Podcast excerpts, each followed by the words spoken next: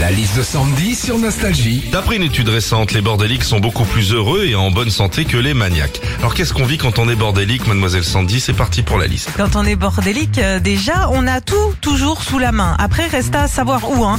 Mais globalement, on sait que c'est pas loin. Tu vois, l'autre jour, je cherchais une fiche de paye.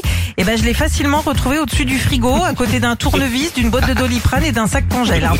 Quand on est bordélique aussi, ça se voit direct sur ton matériel informatique. Par exemple, sur la page d'accueil de ton ordinateur, t'as un RIB, une photo de vacances de 2006, une lettre de résiliation à ta box. Franchement, on exagère. Autant faire euh, du tri dans l'appart, je peux comprendre. Autant là, la corbeille, elle est à 2 cm.